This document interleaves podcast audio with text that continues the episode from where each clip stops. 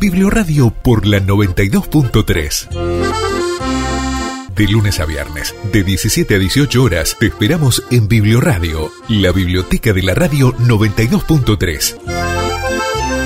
Todos los días para compartir historias, poesías, canciones y un montón de ideas interesantes que no te la podés perder.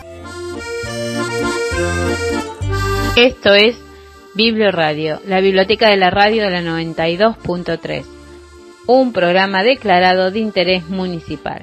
Hoy es 2 de diciembre. ¿Saben lo que pasó un 2 de diciembre? ¿O saben lo que se celebra? Bueno, les voy a contar. El día hoy, 2 de diciembre, es el día para la abolición de la esclavitud, establecido para concientizar a la opinión pública sobre el flagelo que supone la esclavitud moderna. La fecha del 2 de diciembre fue elegida para conmemorar el aniversario del Convenio para la Represión de la Trata de Personas y de la Explotación de la Prostitución Ajena, aprobada en 1949. El día se centra en la erradicación de las formas contemporáneas de esclavitud, como la trata de personas, la explotación sexual, las peores formas de trabajo infantil, el matrimonio forzado y el reclutamiento forzoso de niños para su uso en conflictos armados. Esta semana, en Biblio Radio, leemos las más hermosas historias del mundo, cuentos de diferentes partes de nuestro planeta. A lo largo de la historia, tanto los grandes como los pequeños hemos sido cautivados por las historias que reflejan tradiciones y culturas. Gracias a ellas celebramos la identidad de nuestro país, conocemos los valores y costumbres de otras partes del mundo y aprendemos cosas muy valiosas. ¿Emprendemos un viaje por el mundo a través de nuestros cuentos? Bienvenidos. Hola, hola, ¿cómo están? Esto es Biblio Radio, un programa dedicado a la promoción de los libros y la lectura realizado por las docentes y bibliotecarias Eleonora Taurizano y María de los Ángeles Peralta. Biblio Radio, la biblioteca de la radio de la 92.3 un programa que busca acercarse al conocimiento y a la cultura, por eso sale al aire de lunes a viernes de 17 a 18 horas. Te esperamos todos los días de la semana en ese horario para aprovechar cada minuto para seguir aprendiendo todos los días un poquito más. Ellos son así. Hay letras que vuelan y en el aire historias. Hay tinta en la hoja y en su margen aroma. Hay libros que viajan y otros que abren puertas. Entre sus renglones siempre hay sensaciones. Siempre un personaje que será tu cómplice. Siempre habrá una página que te identifique, que te marque un antes y un después por siempre. Siempre habrá una línea dándote respuestas. Siempre habrá una coma marcándote un tiempo. Te cederá un punto donde tomar aire. Y si no es suficiente, siempre hay una parte. Sacándote el aire, siempre están ahí, dispuestos a darte lo que necesitas para cada instante. Ellos son así, desnudan y visten.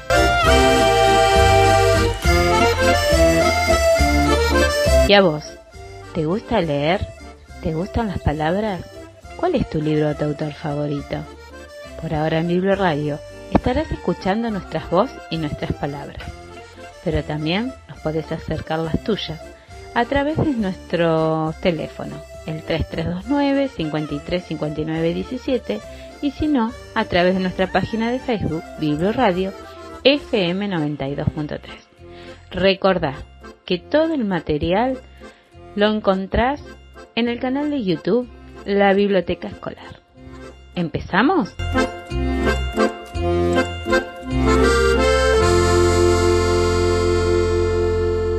Biblioradio por la 92.3.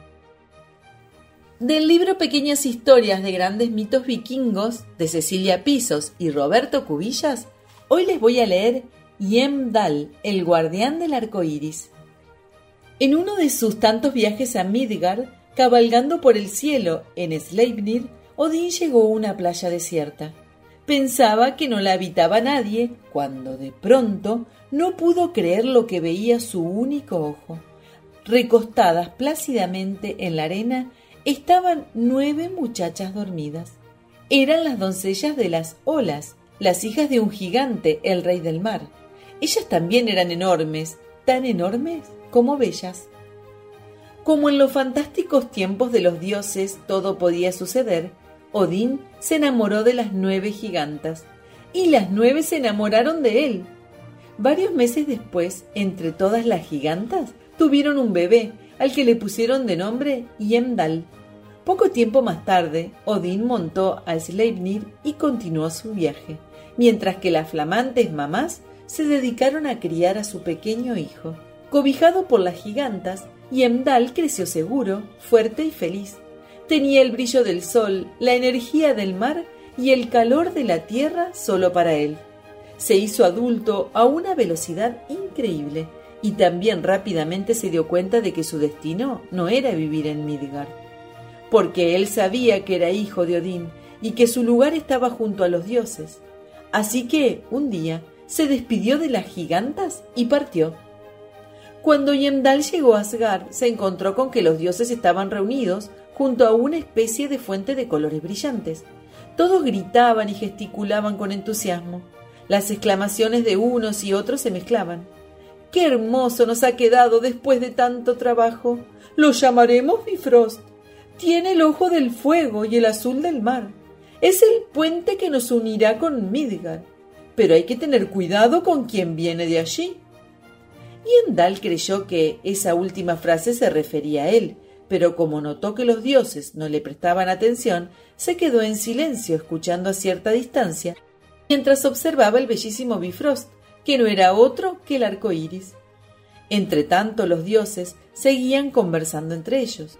Por el Bifrost pueden llegar los gigantes de hielo, también los de las montañas y los del fuego. Necesitamos un guardia que vigile. Sí, pero ¿quién de nosotros puede hacer ese trabajo? Yo puedo, intervino el recién llegado, abriéndose paso entre los dioses. Mi nombre es Yemdal al verlo, Odín se dio cuenta de quién era el desconocido.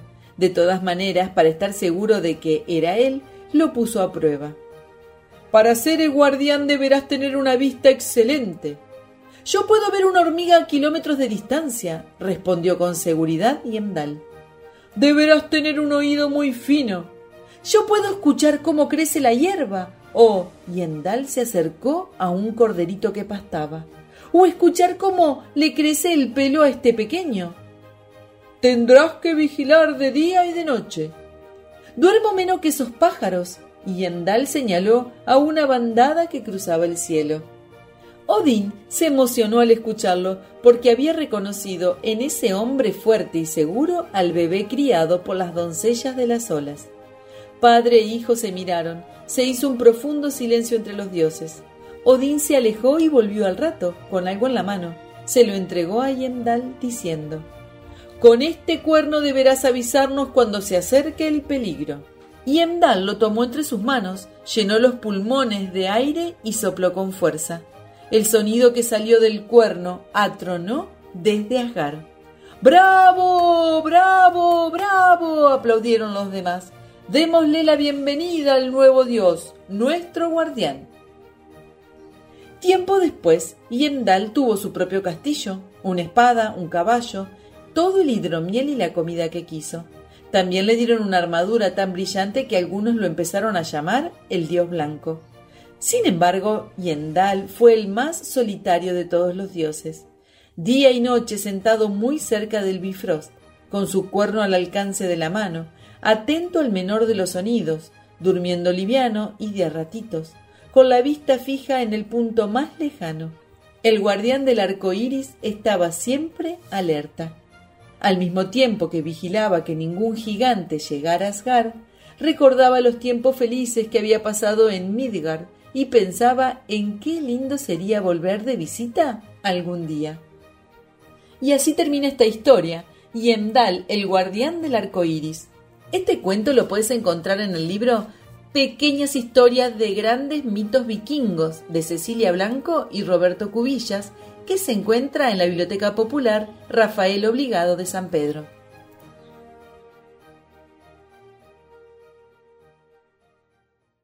Biblioradio por la 92.3. De lunes a viernes, de 17 a 18 horas, te esperamos en Biblioradio, la biblioteca de la radio 92.3. Todos los días, para compartir historias, poesías, canciones y un montón de ideas interesantes que no te la podés perder. Te esperamos. Que vivan los cuentos, que vivan los cuentos, que vivan los cuentos, que vivan los cuentos, que dan emoción a mi corazón, que vivan los cuentos. Si me siento triste o si estoy contento, un libro de cuentos viene a mi encuentro. Que vivan los cuentos, que vivan los cuentos, que vivan los cuentos, que vivan los cuentos, que dan emoción a mi corazón, que vivan los cuentos. En tardes de lluvia o en noches de miedo, mi libro de cuentos me brinda consuelo. Que vivan los cuentos, que vivan los cuentos, que vivan los cuentos, que vivan los cuentos, que dan emoción a mi corazón, que vivan los cuentos. ¡Ja, ja! Uno, dos, tres, cuatro, y cinco, y seis, y siete, y ocho, que vivan los cuentos.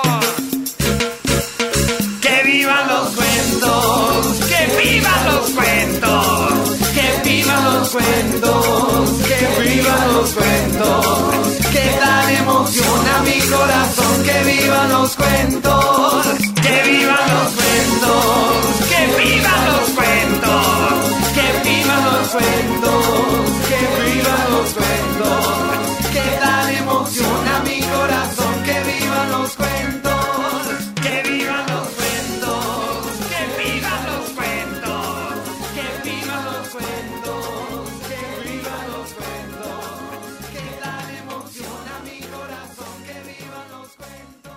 Biblioradio por la 92.3. Cristian tiene 8 años. Todas las mañanas camina 6 cuadras para llegar a la escuela. Siempre por el mismo camino. Le gustan esas cuadras. En ellas hay tres cosas que llaman mucho su atención. La primera es un árbol. Un árbol grande, bien grande, de ramas gruesas y hojas muy verdes. A Cristian le gustaría poder treparse y ver el barrio desde ahí arriba. La otra cosa que le llama mucho la atención es un perro. En realidad son los ladridos del perro. Detrás de un gran paredón, Cristian escucha los ladridos de un perro que nunca ha visto. Se pregunta todos los días, ¿cómo será? La tercera es una ventana, la ventana de Malena, una compañera del grado de Cristian que todavía tiene siete y muchos, muchos rulos, como yo. A Cristian le parece que a lo mejor ella le gusta. Muchas veces siente ganas de dejarle unos caramelos en la ventana, sin que lo vea, o a lo mejor sí. Bueno, eso todavía él no lo sabe muy bien, pero le gustaría dejarle unos caramelos en la ventana. Siempre piensa en esas cosas mientras recorre sus seis cuadras. Una noche, Cristian tuvo un sueño. En el camino a la escuela se encontraba una escalera. O tal vez la escalera lo estaba esperando. Cristian se llevaba la escalera con él y entonces nada parecía tan alto ni tan difícil con esa escalera. Ni siquiera llegar a la ventana de Malena y dejarle unos caramelos.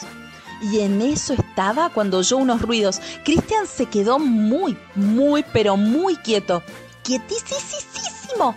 La ventana se abrió y Malena lo saludó. Tomó un caramelo, le quitó el papel, se lo puso en la boca y luego sonriendo le dio un beso que olía a limón. Entre el susto y la emoción, Cristian se despertó. Era sábado igual. Desayunó rápido, corrió hasta llegar a su árbol, lo miró pensativo y no había una escalera, pero la rama más próxima no estaba tan alta y comenzó a trepar. No tardó mucho en mirar el barrio desde donde siempre había querido, desde lo alto. El paredón parecía difícil de trepar, pero una lata vieja y un cajoncito de madera lo ayudaron. Acomodó todo despacio, bien cerquita de la pared, y el perro ladraba. ¡Ay, era más lindo ese perro! Era todo gris, se miraron a los ojos y se dijeron, ¡Por fin nos conocemos! Ahora sí. Quedaba la ventana de Malena, la miró un rato desde enfrente. No sería tan difícil subir y dejar los caramelos. Pero no hay por qué hacer todo en un solo día, pensó. Además, no tenía caramelos. Bueno, tal vez la próxima. Total, pasaba casi todos los días y ahora sabía que podía.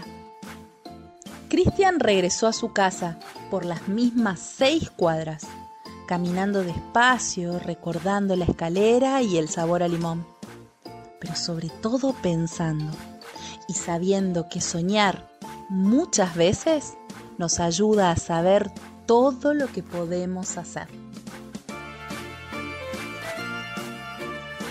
Esta historia se llama Seis cuadras con Cristian, escrito e ilustrado por Rodrigo Folgueira, de editorial Una Luna.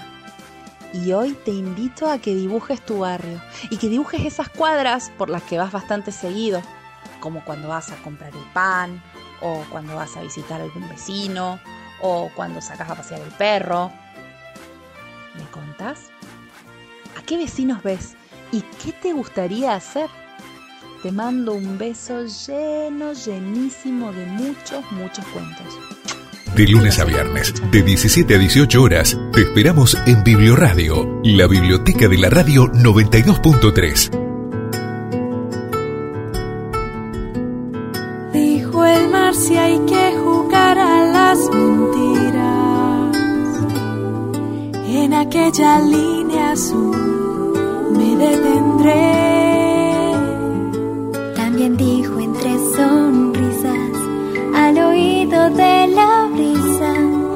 cuando llegue al horizonte seguiré.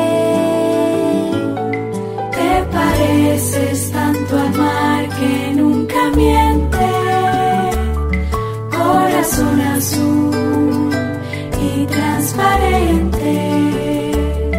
Te pareces tanto al mar que nunca miente supo mentir.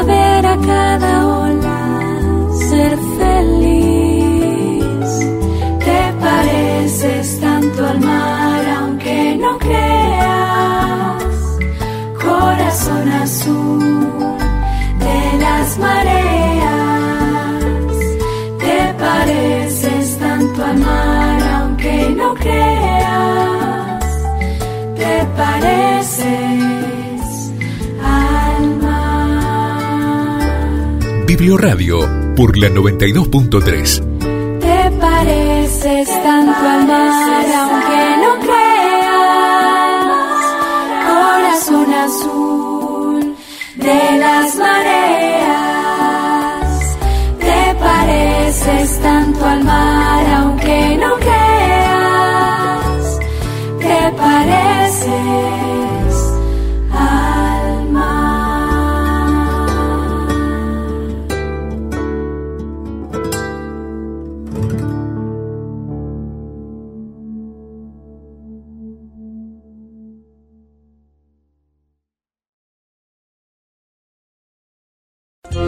lunes a viernes, de 17 a 18 horas, te esperamos en Biblioradio.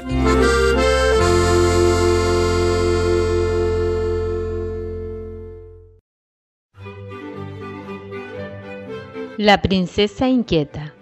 Cuento tradicional checo. Había una vez un rey que tenía una hija bellísima y muy inteligente. De los países vecinos llegaban reyes y príncipes que deseaban hacerla su esposa, pero la muchacha no aceptaba ninguno. Como el padre insistía en que debía casarse, ella propuso una prueba. Tendrán que cuidar mi sueño durante tres noches y lograr que al amanecer todavía siga en la cama. El rey, que sabía que algunas mañanas la princesa no amanecía en su cuarto, aceptó el desafío y en todo el reino se desparramó la noticia. Acudieron muchos hombres para lograrlo, ya que la tarea no parecía difícil. Pero después de pasar gran parte de la noche despiertos y atentos, los dominaba el sueño y terminaban roncando. Al amanecer, el rey abría la puerta del cuarto y cuando veía al hombre durmiendo y la cama de su hija vacía, gritaba furioso. El candidato se ha dormido y la princesa ha huido. La historia de la princesa llegó hasta un reino muy lejano. Allí vivía el príncipe Josef, un valeroso joven que decidió probar suerte, aunque todos creían que conservar a la princesa en el cuarto era imposible. Su padre le decía que una muchacha tan caprichosa no valía el esfuerzo, pero el muchacho insistió. Partió de su castillo con una bolsa de monedas de oro, sin más compañía que su espada y su caballo. A mitad de camino, se detuvo en una posada y allí conoció a tres hombres muy extraños. Uno se llamaba Ancho y lograba hinchar su cuerpo de tal modo que hasta podía obstruir un camino. El segundo se llamaba Alto y podía estirarse hasta el cielo y tocar las estrellas. El tercero se llamaba Brasas y era capaz de echar tanto calor por su boca como un dragón. El príncipe Josef los observó con atención y pensó que quizás le resultaran útiles en la aventura que estaba por emprender. Se sentó a la mesa con ellos y entre risas y bebidas les propuso que lo acompañaran. Si logró casarme con la princesa, repartiré estas monedas de oro entre los tres, dijo, mostrando la bolsa. Cuando llegaron al castillo, el príncipe Josef se presentó ante el rey para decirle que deseaba cumplir con la prueba. La primera noche que tenía que velar el sueño de la princesa, Largo y Brasas quedaron junto a la ventana que estaba entreabierta, y Ancho se acomodó del otro lado de la puerta, la princesa bostezó, tapando su boca delicadamente. Prendió tres velas que llenaron el cuarto con un extraño perfume y después se metió en la cama, tapándose con diez mantas. Buenas noches, le dijo a Josef con una extraña sonrisa, y cerró los ojos haciéndose la dormida. El príncipe, sentado a los pies de la cama, estaba bien despierto. Miraba los tres pescaditos de la pecera para entretenerse, pero el olor de las velas lo envolvía y al rato sus ojos se cerraron, quedándose profundamente dormido.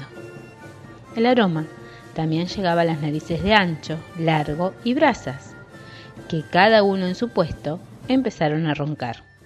Entonces, la princesa que tenía los poderes mágicos de un hada se transformó en una paloma y salió volando por la ventana pero una de sus alas rozó la frente de Largo, que inmediatamente despertó y la atrapó. En sus manos, la paloma volvió a ser princesa, y con el bullicio todos se despertaron. Al abrir la puerta, el rey gritó, El candidato no se ha dormido y la princesa no ha huido. La princesa pasó una parte del día pensando cómo iba a hacer para escapar y la otra parte mirando al príncipe Josef, que le resultaba apuesto y elegante. Esa noche prendió dos velas, dijo buenas noches con mucha educación y volvió a cerrar los ojos simulando estar dormida. El príncipe Josef se tapaba la nariz, intentando que el olor de las velas no lo adormeciera. Contaba las figuras de las mantas para entretenerse y también golpeaba en el piso con sus botas para no dejar que le ganara el sueño pero el olorcito de las velas lo acechaba y al rato estaba roncando otra vez. Lo mismo sucedía fuera del cuarto con sus tres extraños amigos. La princesa pensó entonces en hacerse más pequeña que una paloma y se convirtió en una mosca. Intentó salir por la debajo de la puerta, pero Ancho, aunque estaba dormido, con su enorme cuerpo tapaba todas las rendijas. Salió entonces por la ventana, justo cuando Brasas largaba su ronquido caliente. La mosca se chamuscó las alas y cayó al suelo volviendo a su forma de princesa y causando gran alboroto. El príncipe, ya despierto, la ayudó cariñosamente a volver al lecho. Dijo el rey muy satisfecho al abrir la puerta al amanecer. El candidato no se ha dormido y la princesa no ha huido. Faltaba solo una noche para que el príncipe Joseph pudiera casarse con la princesa. Necesitamos un último esfuerzo, les dijo a sus amigos. La princesa entró en el cuarto y prendió solo una vela. Después, saludando gentilmente al príncipe, se tapó con las mantas fingiendo estar dormida. Joseph sostuvo los ojos abiertos durante casi toda la noche, pero cuando faltaba solo una hora para el amanecer, se le cerraron. Pronto se escuchó el ronquido de los cuatro hombres, y la princesa pensó en que esa podría transformarse en su última oportunidad. Un pequeño ruido se escuchó en la pecera. Fue como si un pececito hubiera saltado más de la cuenta. Inmediatamente Joseph se despertó para descubrir que la princesa no estaba en su lecho. Amigos, la princesa se ha ido, avisó.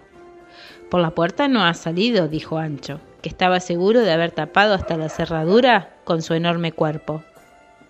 Por la ventana tampoco, dijo Largo, que había tenido el cuidado de dormirse tapando el pequeño espacio de la ventana abierta. Desesperado, el príncipe Joseph observó todo el cuarto con mucha atención. Los cuatro hombres buscaron debajo de la cama y en los cajones. ¿No había tres peces en esta pecera? preguntó el príncipe a los demás. Enseguida comprobaron que ahora los peces eran cuatro y uno de ellos tenía el mismo color que el vestido de la princesa. Joseph metió la mano en la pecera tratando de atraparlo, pero el pez se le escurría entre los dedos. Faltaban muy pocos minutos para que el rey abriera la puerta. ¿Qué hacemos? preguntaba Joseph preocupado. Entonces, Brasas, abriendo la boca, largó bocanadas de aire caliente al agua de la pecera, que en segundos se puso tibia. Tres pececitos subieron a la superficie enseguida, pero la princesa seguía en el fondo. Solo un poco más de aire caliente y la princesa se dio por vencida, dejándose atrapar. El príncipe la tomó con cuidado y en cuanto la puso en la cama volvió a su forma de princesa, en el mismo momento en que el padre abría la puerta para decir, el candidato no se ha dormido y la princesa no ha huido. Largo, ancho y brasas recibieron su recompensa y el príncipe Joseph se casó con la princesa, pero ya no la cuida por las noches, la deja convertirse en aquello que ella quiera, con la condición de reencontrarla en su lecho cada mañana. Y colorado colorín, el cuento de la princesa inquieta ha llegado a su fin. Un cuento tradicional checo.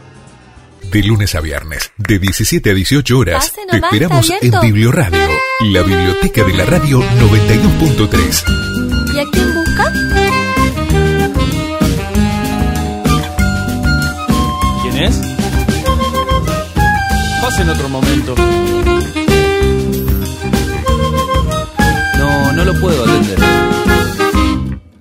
Don Hornero, el arquitecto, se propuso conocer los nidos de otras especies, nada más por aprender. Estudió con mucho esmero cada nido que encontró y el nido de los humanos fue el que menos entendió.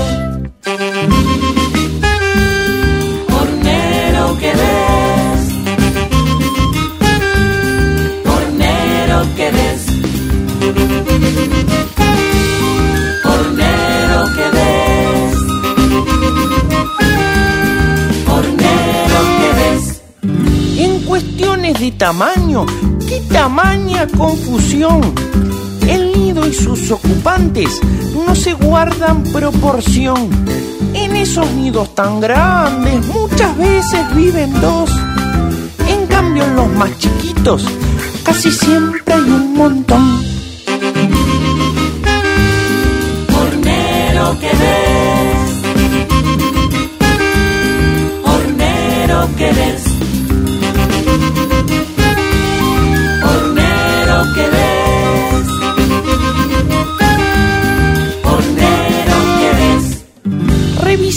Los materiales y llegué a la conclusión que no se ponen de acuerdo para ver cuál es mejor.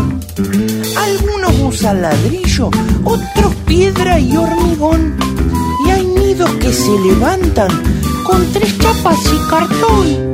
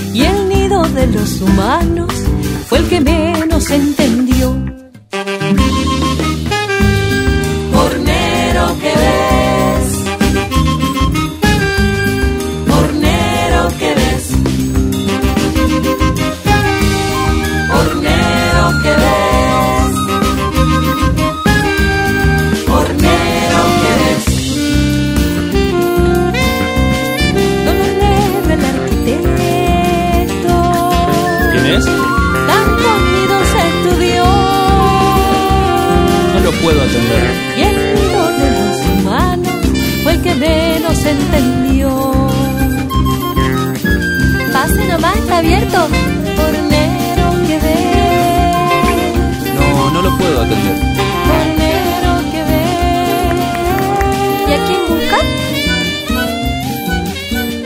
Todos los días, para compartir historias, poesías, canciones y un montón de ideas interesantes que no te la podés perder. Te esperamos. Biblioradio por la 92.3. Del libro Cuentos de China y Tíbet de Lota Carswell Hum, hoy les voy a leer La Cenicienta China, un cuento de una región occidental de China.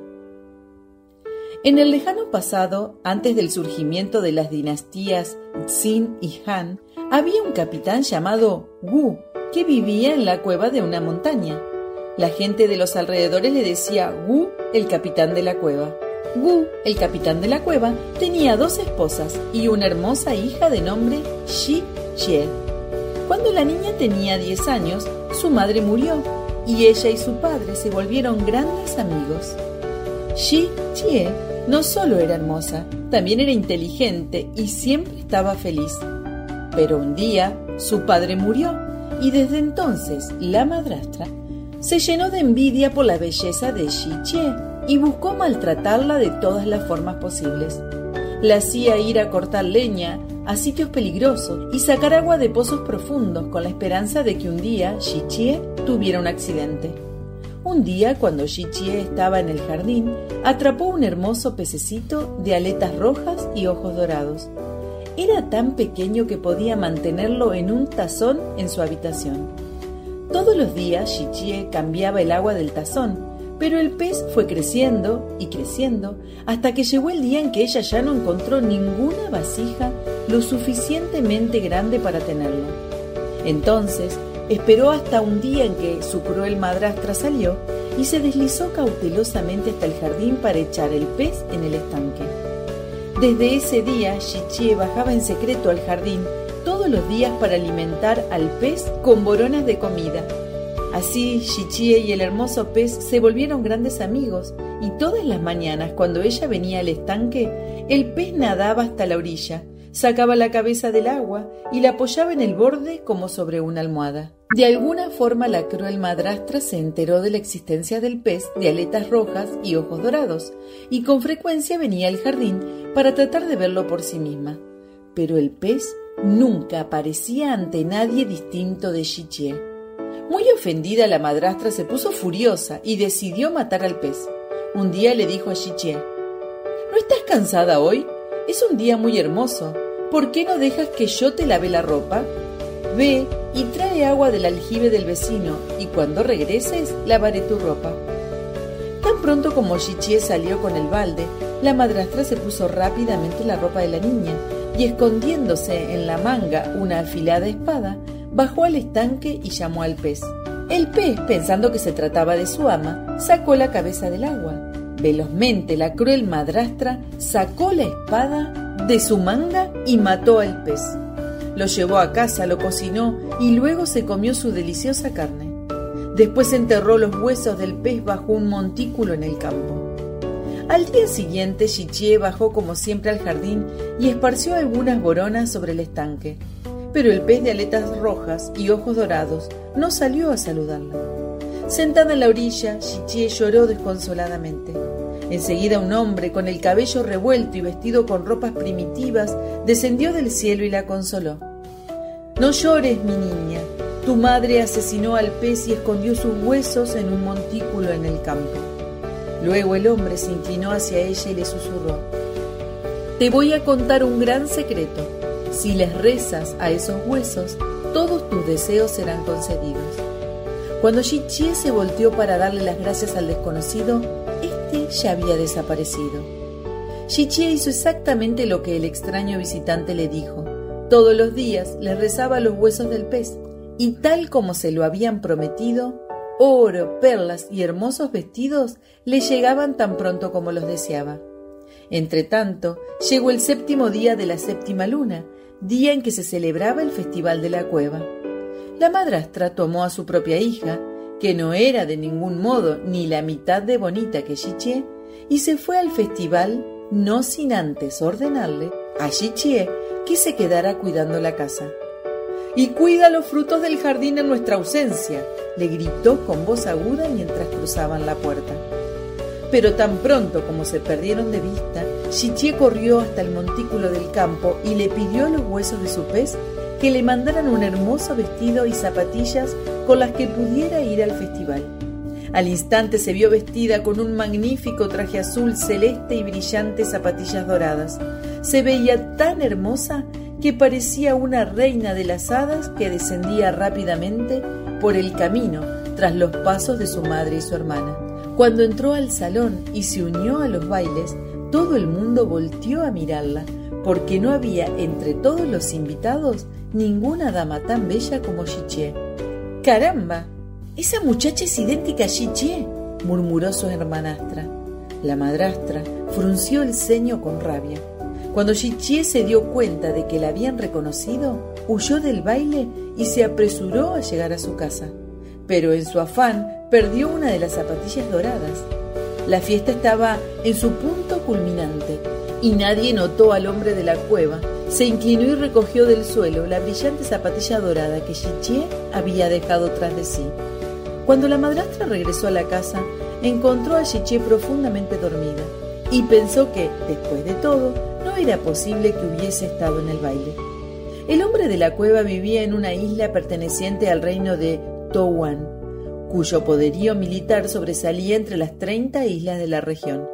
El pueblo de la isla le vendió la zapatilla dorada que Chichie había perdido en el festival al rey Touan. Este rey pensó que nunca en su vida había visto algo tan hermoso como esa zapatilla y que la persona que la había perdido debía ser igual de hermosa. La zapatilla era ligera como un rayo de luna y no hacía ningún ruido aunque se caminara sobre piedras. Así que el rey envió a sus heraldos a todos los rincones del reino para que les pidieran a todas las mujeres que se probaran la zapatilla. Pero los heraldos no encontraron a nadie a quien les sirviera la zapatilla. Luego el rey les ordenó que buscaran en todas las casas de la periferia para encontrar la compañera de la zapatilla. Finalmente los emisarios regresaron con la noticia de que habían encontrado en la casa de Xiche otra zapatilla idéntica. El rey de Towan estaba tan entusiasmado con esta noticia que decidió ir personalmente a conocer a la doncella, a la que le calzaba perfectamente la zapatilla. Xiche se escondió cuando escuchó que el rey había llegado, pero cuando pidió verla, apareció vestida con el mismo traje azul celeste que había usado para el baile y con una sola zapatilla dorada en sus pies. Se veía tan espléndida como una diosa, y cuando deslizó su fino pie en la zapatilla perdida, ésta le calzó perfectamente, y el rey se la llevó a su reino para que fuera su esposa. Su madrastra se quedó iracunda y la hermanastra lloró de rabia durante una semana entera. Antes de irse, Shi Chie fue al jardín para recoger los huesos del pez y llevárselos con ella a su nueva casa. Durante el primer año de su nueva vida, el rey descubrió el secreto de los huesos del pez y llevado por la codicia comenzó a pedirle tal cantidad de joyas y piezas de jade que al año siguiente las peticiones dejaron de ser concedidas. Entonces el rey enterró los huesos del pez en la costa, cerca del mar, junto con cien galones de perlas y lo rodeó todo con una muralla dorada. Varios años después, el rey volvió a este sitio para desenterrar las perlas y distribuirlas entre sus soldados, quienes lo habían amenazado con rebelarse. Sin embargo, descubrió con consternación que las perlas y los huesos habían sido arrastrados por la marea. Y colorín colorado, colorado, colorín, la Cenicienta China, un cuento de la región occidental de China, llegó a su fin. Este cuento lo puedes encontrar en el libro Cuentos de China y Tíbet de Lota Carswell Hung. Biblioradio por la 92.3.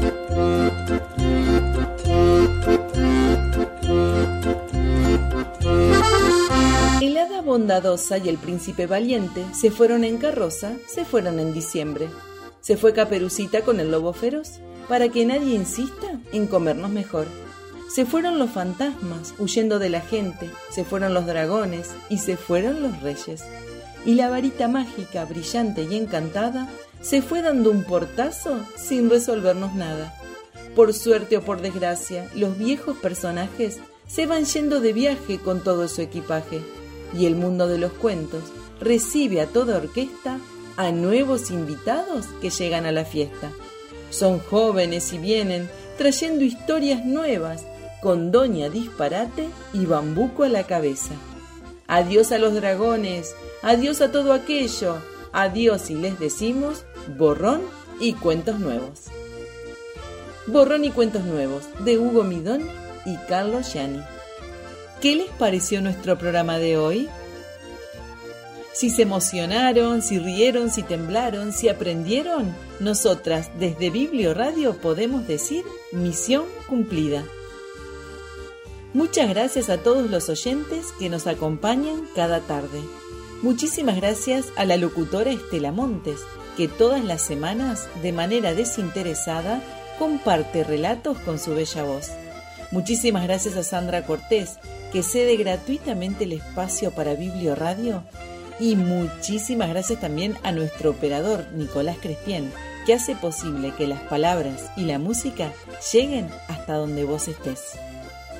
Recuerden que todos los que quieran comunicarse con nuestro programa lo pueden hacer a nuestro WhatsApp 3329-535917 o a través de nuestra página de Facebook Biblio Radio FM 92.3. Y les decimos que los esperamos también a nuestro canal de YouTube que se llama La Biblioteca Escolar. Allí podrán encontrar todos los cuentos que escuchás en este programa. La lectura nos abre las puertas del mundo, despierta nuestra imaginación y nuestra creatividad. Nos ayuda a escuchar, a conocer, a pensar. Por eso, María y yo, Eleonora, los estaremos esperando cada tarde de 17 a 18 horas en cada programa de Biblio Radio. ¿Con qué? Con los cuentos más hermosos del mundo. ¡Chao! ¡Los esperamos!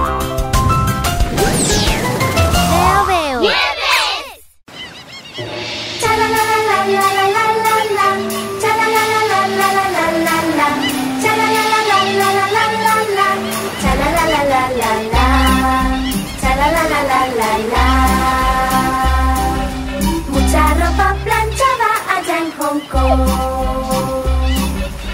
chinito muy chino llamado Hu.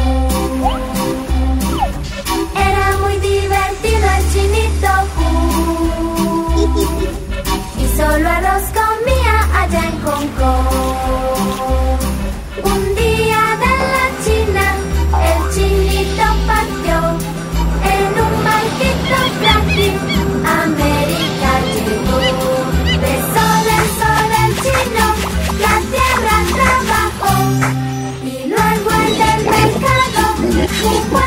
Consiguió. Cha la la la la la la la la. Yo soy alegre chino llamado Hu.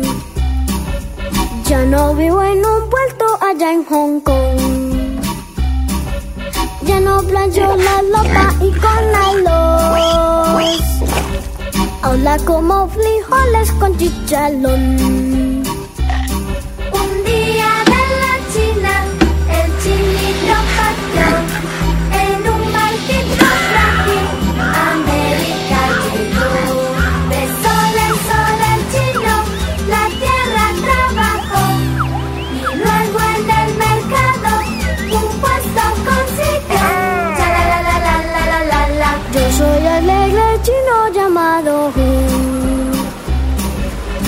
no vivo en un puerto allá en Hong Kong. Ya no plancho la lopa y con arroz. Ahora como frijoles con chicharrón.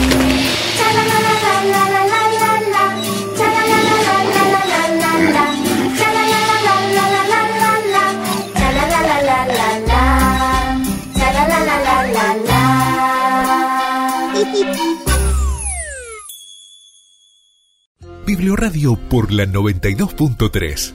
De lunes a viernes, de 17 a 18 horas, te esperamos en Biblioradio, la biblioteca de la radio 92.3. Todos los días, para compartir historias, poesías, canciones y un montón de ideas interesantes que no te la podés perder. Te esperamos.